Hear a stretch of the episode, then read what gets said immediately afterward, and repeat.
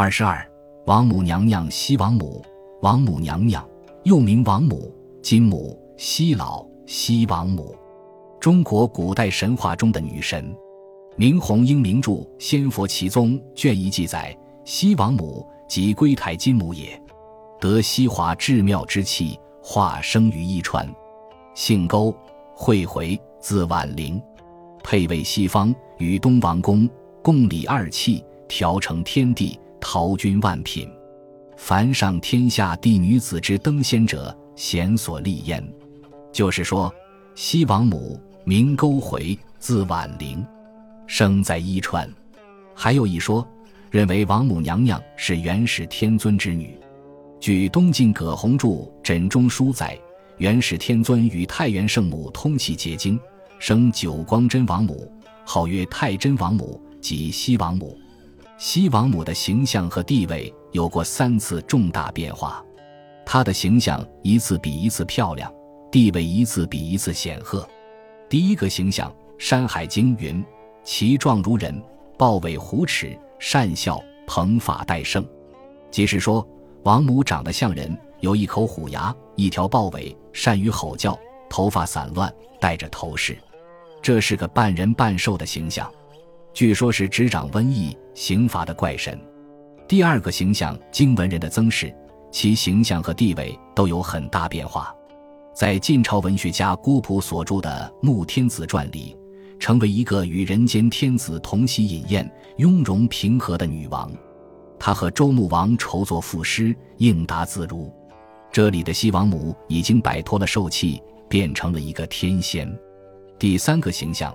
在东汉文学家班固撰写的《汉武帝内传》一书中，王母娘娘则成为年约三十、容貌绝世的女神。有的书上说，西王母若十六七女子。西王母有大群仙姬随侍，并受人间汉武帝礼拜。西王母又拥有了长生不死的长寿药，还得到了三千年结一次果的蟠桃。她的地位跃进了一个大台阶。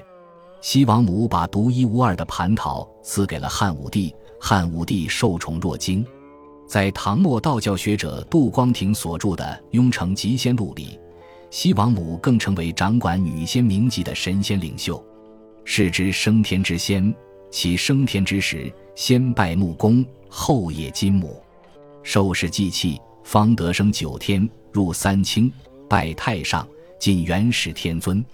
文人又给西王母初期的形象平反，讨好的说：“蓬发戴胜，虎齿善笑者，此乃西王母之使，今方白虎之神，非王母之真形也。”说那个半人半兽的家伙不是王母，而是王母的使者。因《汉武帝内传》里有王母赐蟠桃给武帝的情节，后世小说戏曲多据此，演为西王母设蟠桃盛会的故事。每当蟠桃成熟时，西王母大开蟠桃寿宴，诸仙都来为她上寿。《淮南子》《搜神记》等又有疫情不死之药于西王母，恒恒俄且以奔月的记载，故旧时民间又视西王母为长生不死的象征。最近，一些学者提出了全新的见解，认为王母娘娘历史上确有其人，是部落的女酋长。考古学者甚至找到了西王母当年的住处。青海省天峻县西南二十公里处有一座独立的小山，山的西侧有一个深几十米的山洞。据学者考证，这是五千多年前西王母古国女首领的居所。石洞内有千姿百态的岩画，以及过往僧道题写的经文和绘画的精画。石洞的对面增建有西王母寺，现已坍塌损毁，不见踪影。王母娘娘的出道日是农历三月初三，诞辰日是农历七月十八。